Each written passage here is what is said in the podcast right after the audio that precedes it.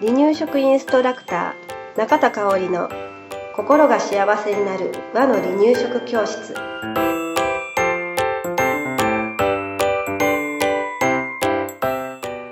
第65回です。番組アシスタントの山本智子です。よろしくお願いします。はい今日もよろしくお願いしますはい。えー、だえー、第何回からでかな？第62、63、64、65回と、えー初期、中期、後期、完了期と、えー赤ちゃんのお口の発達について、えーお話をはい。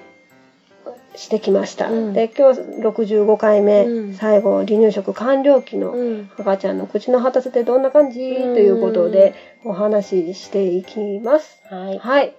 離乳食完了期なんですけれど、さうんあ、何歳？月齢ですね。月齢ですねいつもの質問でございますね。そうですね。はい。えっと、1歳からはい半年ぐらいかな。そうです、ん1歳半ぐらいまでね。はい。えーまあ、えー月齢で言うと、うん12ヶ月からうん18ヶ月ってうんうんいう表記の仕方もするかな。はい。はい。この頃の赤ちゃんです。うん。えー、まあ、捕まり立ちうん。して、伝え歩きがして、で、まあ、1歳過ぎぐらいから徐々に一歩、二歩っていう風にね。ね、歩くようになる子がいるかな。うんまあ、もちろん1歳前にね、うん歩く子もいるんだけれど、うんまあ、発達の、えーね、うん。段階としては、これぐらいの時に歩き出すことが多いかなっうん。て思います。はい。はい。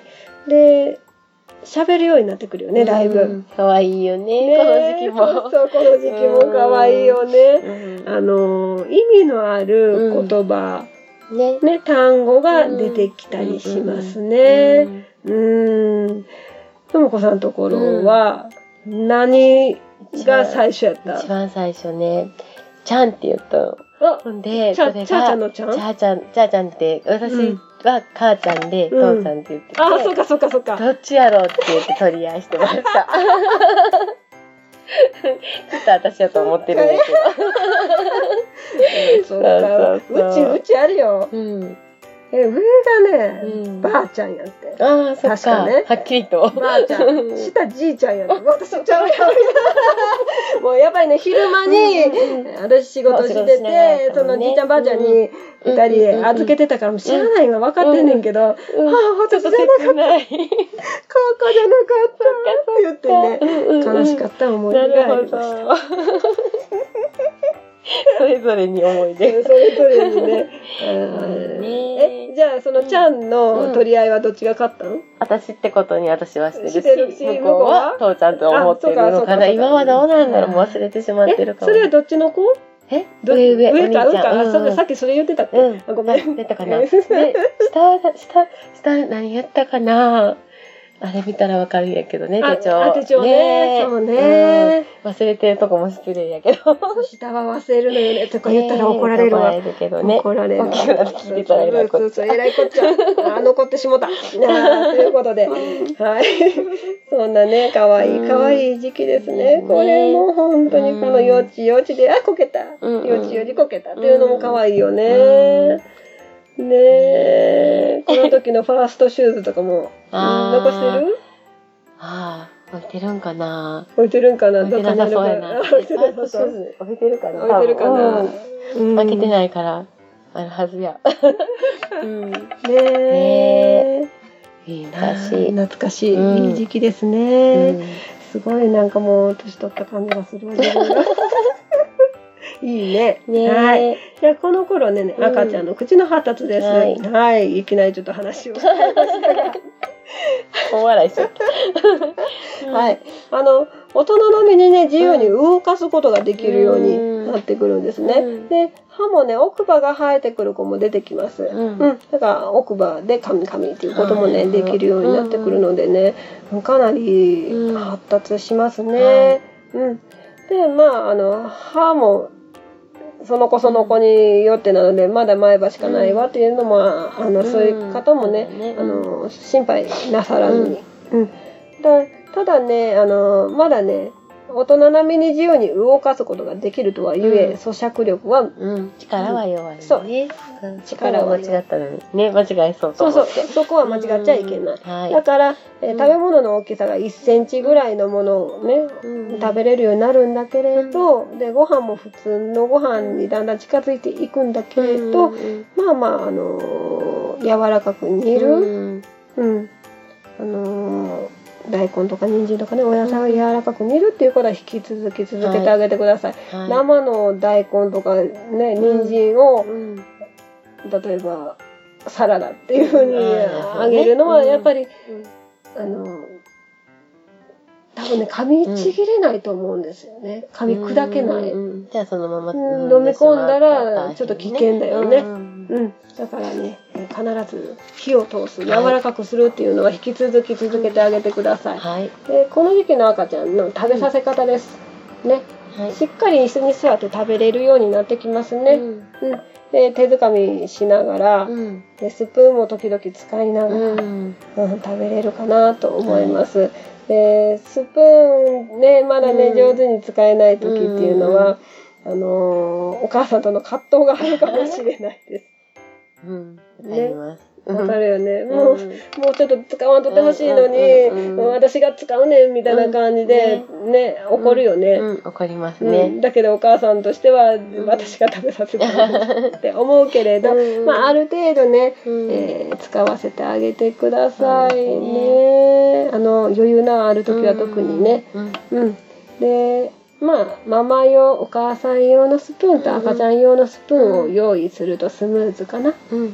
自分で持ってるとね。うん。安心よね。っていうのにうんね。そうそう。うん。そうそう。あのースプーン持って片手にはなんか手づかみでなんか持ちながらも、えー食べてでうん。時々お母さんが補助的にお口に入れてあげる。うん。っていうことをするといいのかなって思いますね、はいうん。テーブルがすごく散らかる時期でもありますけれど、うん。えーこれこの時期を通り越すと、しっかりこの時期にね、うん。させてあげると、うん。その後本当に綺麗に食べる。うん。本当にそれはうん。うん。そう思います。うん、うん。ので、えーしっかりさせてあげてください。はい。ああの大変な時期はうん。ごくわずかうん。と思って、うん。そうでうん。すねそうですね。はい。でこの時期ね、えー大人と一緒に食べる機会も増えてくるかなと思います。うんはい。うん大人が見本になって、うん。こうやって食べるんだよ、うん。スプーンこうやってつく使うんだよ。とか、まあさらに言うとお箸を興味を持つかもしれないしね、そんな感じでね、うん。大人の食べる姿を見せる見せて楽しく食べるということを大事にしてあげてください。はい。ただねあのー夜ご飯ねお父さんお母さん仕事がちょっと遅くて、うん。っていう時にあのーなるべくならうん。難しいかもしれないけれど、19時までに食べきるように心がけてあげたらいいかな。あのー寝るまでの間ご飯食べてから寝るまでの間がうん。短いとね消化んね、ちょっとしにくかったりもするので、はい。うん、なるべく、えー19時までに食べるというのは目標にはい。心がけてもらったらいいかな。なかなかはい。難しいけどね、これはね。うんうん。我が家も今はちょっとできてないかもしれへんな、うん小学生ね。うん。寝るのは早いんやけど、食べ、夜ご飯作るのが私が遅くてずね。れたりするもんね。そう、うん、でも少し頭の中に入れてると、うん。まあ、ちょっと心がけてみようかなってできる時は思うのでね、そんな感じにしてみてください。はい。で、えーまああのメニュー作りの時にねちょっと献立を意識してみるっていうのも一つかな。なるほどね。うん。七汁三菜っていうような、はい。あの言葉もありますけど、うん。まあそこまでしっかり揃えることできないうん。では2歳でもいいしね。えっとお味噌汁とご飯と、うん。あとおかずが2品、うん3品うんあると、あの見た目も華やかになるし、そうん。あのいろんな食材を味わうことができるので、うんはい。えーいいかなと思います。で、はい。大人からの取り分けメニューもできるどんどんできる時期になってくるので、はい。